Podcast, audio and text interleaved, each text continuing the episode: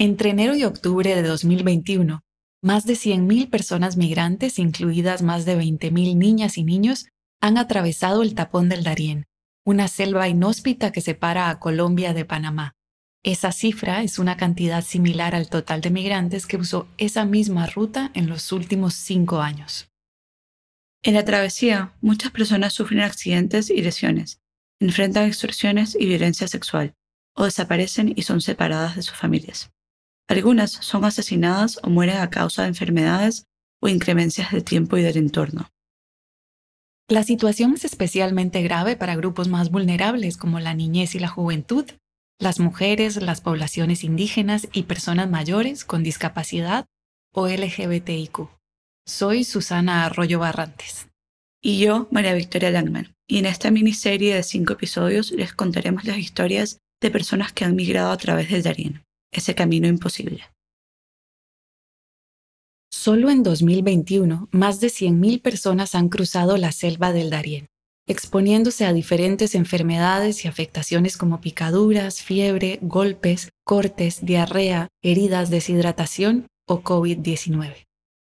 Las personas migrantes se han visto afectadas de manera desproporcionada por el impacto del COVID-19.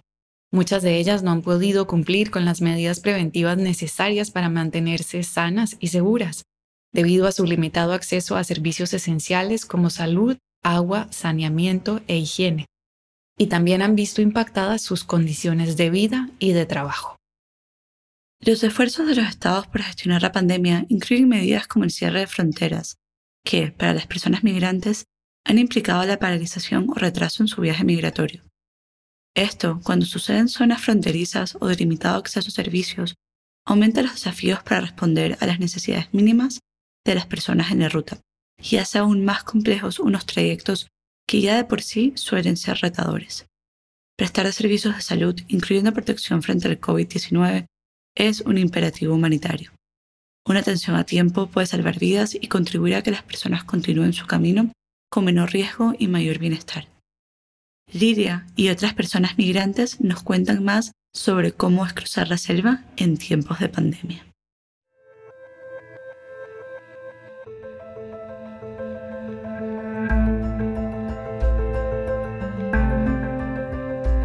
El denominado tapón del Darién, la selva que separa a Colombia de Panamá, es una de las rutas de migración irregular más peligrosas del mundo. Además de los ríos caudalosos, los animales salvajes y la presencia de grupos criminales, la pandemia de COVID-19 surge como una nueva amenaza para la vida de miles de migrantes en su camino hacia Norteamérica. ¿Cómo es cuidarse del COVID-19 en la selva del Darién? Se considera que cualquier paciente es altamente eh, sospechoso, independientemente que presente unos síntomas. Por eso que el personal y sobre todo en un área cerrada debemos protegernos. Zulma es enfermera voluntaria de la Cruz Roja Panameña y junto a un equipo de profesionales hacen la primera intervención de los migrantes al salir de la selva. Desde que llegamos a la selva de ahí no, no nos hemos cuidado más. Uno, yo dejé de protegerme porque ya no podía respirar se me ponía la mascarilla y era peor, no podía respirar bien. El calor, la humedad y los múltiples esfuerzos físicos sumados al contacto estrecho aumentan la probabilidad de propagación de enfermedades. ¿Cómo tratar a las personas que salen del Darién? Sin distinción. La tratamos independientemente de las patologías o afecciones o síntomas que pueda presentar. Si encontramos un paciente que presenta entonces los síntomas, los referimos a otras entidades para entonces que le hagan la prueba de hisopado o dependiendo de qué tipo de pruebas requiere en ese momento.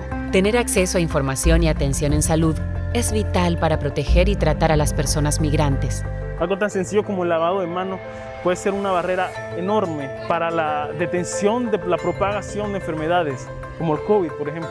La IFRC y la Cruz Roja Panameña, la Unión Europea y otras agencias se han unido para apoyar los esfuerzos locales en la contención del virus. Más yo con mi hijo que es el peor peligro y el peor miedo que uno tiene cuando uno es madre. Al igual que Lilia, miles de personas cruzan cada año la selva del Darién en la búsqueda de una vida mejor. Cuidar su salud, proteger su dignidad y garantizarles un camino seguro es y seguirá siendo nuestra prioridad.